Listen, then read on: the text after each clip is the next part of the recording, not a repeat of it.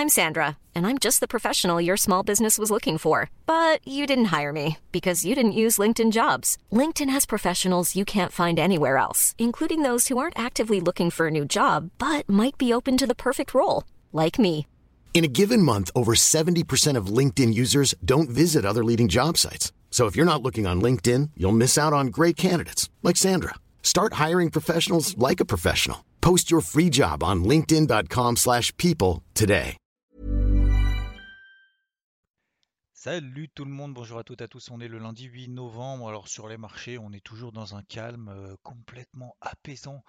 Après ces moultes publications de résultats qui sont pour la majorité d'entre elles meilleures que prévues, la crise en plus de ça, en tout cas sanitaire, semble être finie, notamment liée au vaccin Pfizer, un nouveau vaccin qui a été indiqué, hein, un nouveau traitement qui serait efficace à 89% donc contre le risque de développement des formes graves chez les patients les plus fragiles, ce qui signifierait donc que la pandémie serait sur le point d'être finie, en tout cas d'après Pfizer.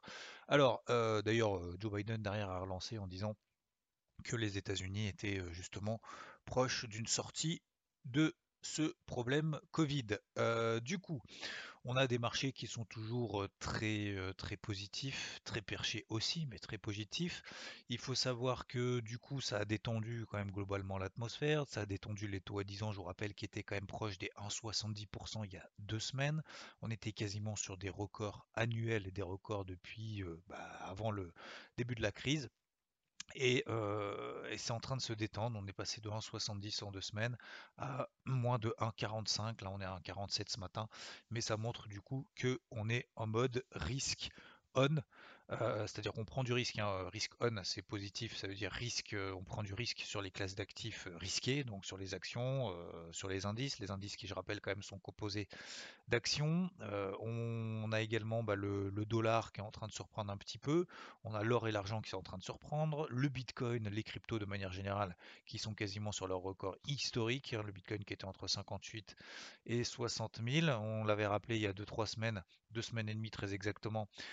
flash crash euh, potentiel euh, by the deep et du coup on est à nouveau, euh, c'était les soldes, on est à nouveau sur les plus hauts. Le Bitcoin a pris plus de 10%. Il y a certaines cryptos bien évidemment qui ont pris beaucoup mieux. Bref, donc on revient sur le à savoir, à savoir le 80, que je dise pas de bêtises, 89% des sociétés du SP500, donc qui composent le SP500, 89% ont publié,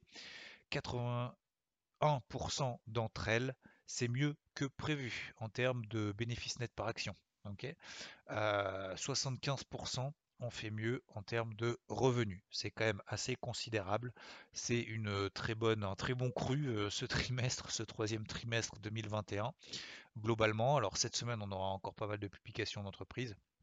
Euh, notamment PayPal par exemple, mais le gros est passé, le gros du gros est passé, donc, donc voilà, c'est plutôt positif. On est dans un contexte, encore une fois, on prend pas de risque, euh, enfin on prend du risque pardon plutôt, donc euh, pas d'aversion au risque plutôt plus précisément. La même chose sur le marché des cryptos globalement. Donc d'un point de vue macro, pour se concentrer vraiment là-dessus, le taux à 10 ans qui est en train de se refluer, on aura cette semaine notamment l'inflation aux États-Unis, ça c'est chiffre aussi très important euh, l'inflation aux États-Unis, c'est mercredi, 14h30. On revient hein, sur les heures, euh, normales. 14h30 euh, avec le décalage aux États-Unis. Donc 14h30 sur l'inflation mercredi aux États-Unis, ça sera très important. On attend une hausse de 0,4% pour le corps CPI, c'est-à-dire qui n'inclut pas l'alimentation et l'énergie, et 0,5% si on inclut tout sur l'inflation aux États-Unis, sachant qu'aujourd'hui il y aura beaucoup de discours de banquiers centraux euh, aux États-Unis à partir de 15h. Voilà, il y en a de partout. Il y a Jérôme Paul d'ailleurs qui s'exprime encore à partir de 16h30. Il va rien annoncer de plus que ce qu'il a annoncé la semaine dernière. Hein. La semaine dernière c'était the discours officiel de la, du FOMC. Il va pas changer euh, de fusil d'épaule en, trois jours et demi. Euh, donc voilà concernant le, contexte macro. D'un point de vue d'un point de vue donc des statistiques macroéconomiques, voilà, on attend ces, différents éléments-là.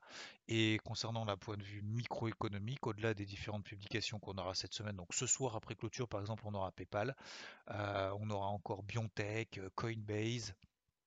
Euh, qu'est-ce qu'on a cette semaine?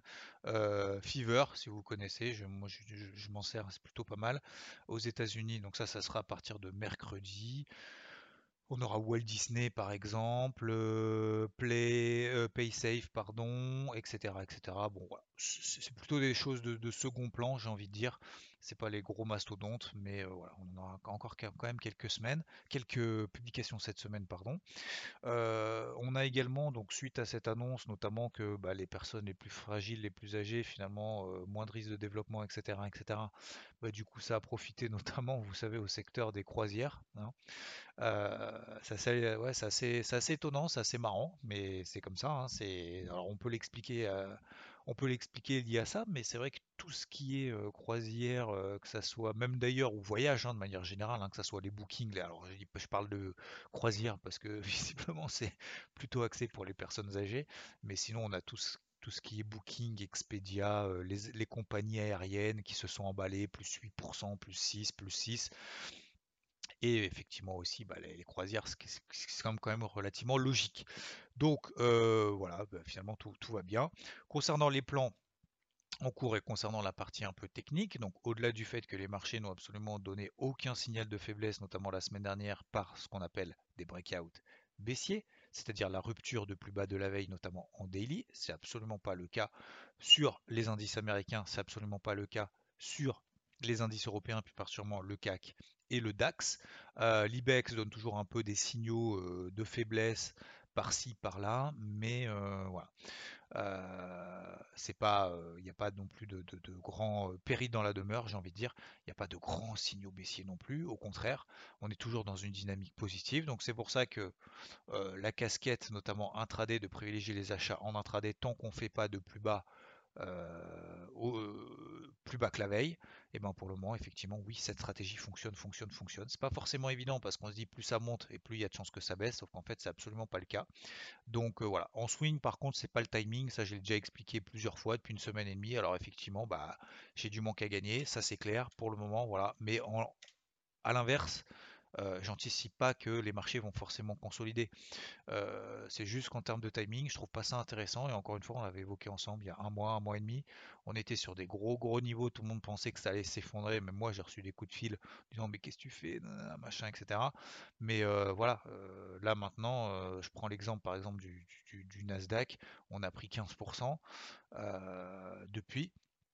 Mais voilà, le timing c'était là. Là maintenant, bah voilà, je, passe à côté effectivement, peut-être de marchés qui vont monter, monter, monter, qui vont prendre encore 20% en ligne droite.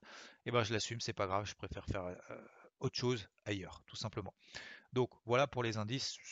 J'ai envie de dire c'est relativement simple. Si voilà, si on est dans une stratégie effectivement intraday et, et qu'on continue à travailler à l'achat, d'essayer de grappiller un peu des écarts sur des unités de temps vraiment très courtes, oui, ça fonctionne. Par contre, en swing, bah, c'est très compliqué parce qu'en fait, bah, un, il n'y a pas de repli. 2, le timing n'est pas terrible. Et puis, voilà, tout simplement. Donc voilà pour, les indices. Concernant après le, reste, euh, l'eurodoll, donc je disais, attention, on risque après le NFP la semaine dernière, on risque de péter les plus bas. on a pété les plus bas, maintenant on est en train de se stabiliser, ça accélère pas plus que ça. Je me mets quand même une alerte. Alors vous saviez que moi j'ai un plan vendeur sur l'eurodoll depuis quand même plusieurs mois. Euh, depuis l'un 1870, un 1880, donc ça remonte, hein, ça remonte à juillet-août. Hein. Euh, j'avais à nouveau un plan vendeur sur les 1,1660, si vous vous souvenez. J'avais à nouveau un plan vendeur tant qu'on est sous les 1,1610, ça c'était la semaine dernière, 1,1610, 1,16.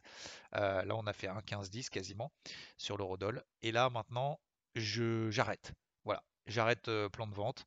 on arrive sur des, niveaux quand même qui commencent à être importants et être majeurs sur des unités temps vraiment très longues. Alors c'est pas parce que ça a baissé que ça a plus de chances que ça monte, mais là maintenant le timing n'y est plus.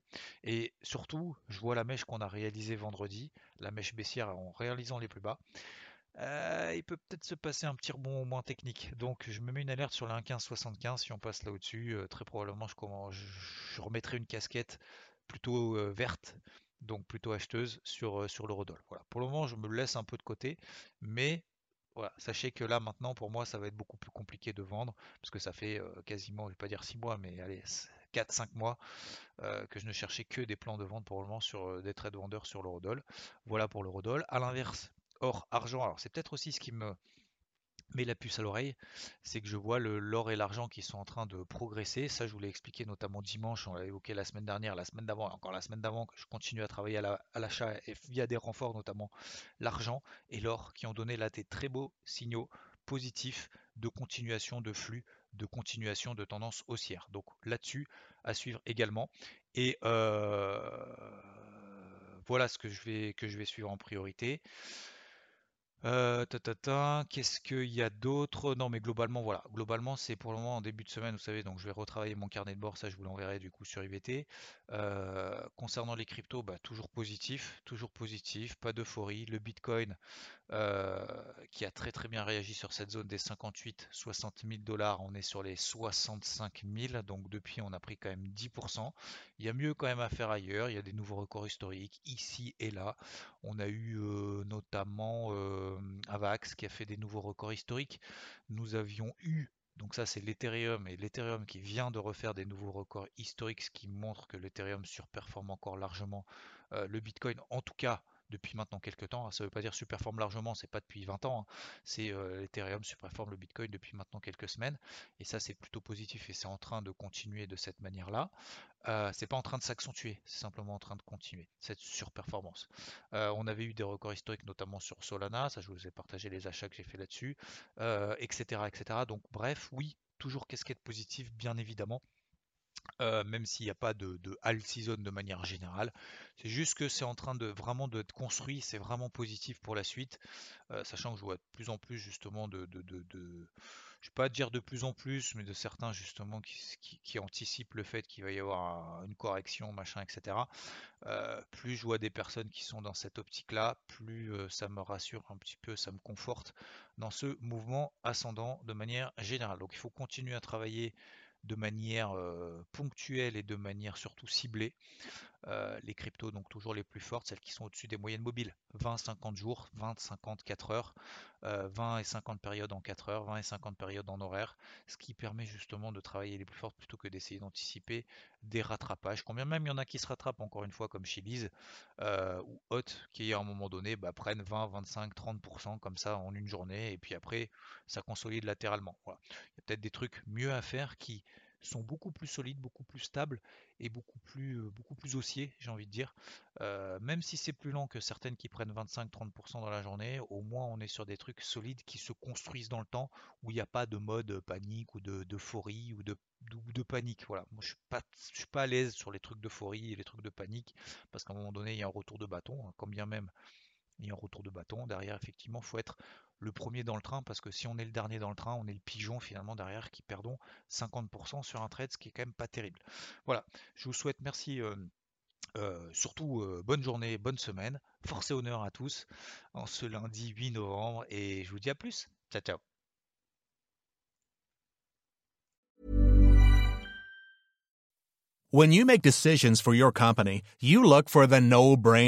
If you have a lot of mailing to do, stamps.com is the ultimate no brainer. Use the stamps.com mobile app to mail everything you need to keep your business running with up to 89% off USPS and UPS. Make the same no brainer decision as over 1 million other businesses with stamps.com. Use code PROGRAM for a special offer. That's stamps.com code PROGRAM.